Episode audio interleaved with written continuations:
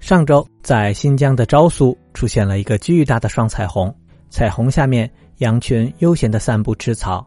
呈现出一幅绝美的画面。很多小朋友都见过彩虹，在雨过天晴之后，空气中存在着大量的细小水珠，同时能见度也很高，天空中就会出现彩虹。彩虹能够显示出从红到紫的各种颜色，非常的好看。其实。因为白色的阳光就是由这些不同颜色的光混合而成的，彩虹的形成就是将这个过程反过来。因为不同颜色的光具有不同的波长，而太阳光照进空气中的微小水滴时，白色光中的不同颜色光在水滴中会发生折射和反射，而被改变了行进的方向。白色太阳光中的不同颜色的光就会被分散出来。在天空中形成了美丽的光谱，彩虹的外圈呈红橙色，内圈则是蓝紫色。有时候我们会把这些颜色分为七种，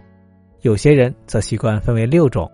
但实际上彩虹的颜色是渐变的，可以说是由无数种颜色组成的。那这次在新疆出现的巨大的双彩虹，有一个是这样排列颜色的。而另外一个则是相反的，外圈是蓝紫色，内圈则是红色，这又是怎么一回事呢？彩虹俗称红，而双彩虹中相对颜色没有那么鲜艳明亮，在主红外侧的另一道彩虹则被称为副红、二级红，也叫做霓，加起来就是我们经常说到的霓虹，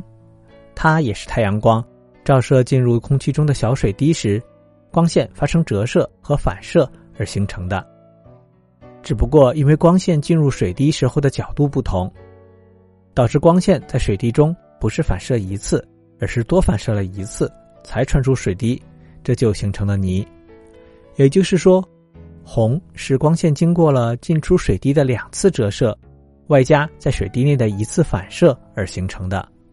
而泥。则是两次折射，再加上在水滴中的两次反射而形成的。因为光在水滴中被多反射了一次，所以我们看到的泥的光谱顺序也是跟彩虹反过来的。外圈是蓝紫色，内圈则是红橙色。而也正是因为光被多反射了一次，能量会损失的多一些，所以泥的颜色会比主彩虹暗淡很多。这也是为什么双彩虹并不常见的原因，因为只有当阳光足够明亮、能量足够强的时候，才有可能出现泥。而如果光线的能量比较弱，当反射两次之后，就无法形成让我们能看清的泥了。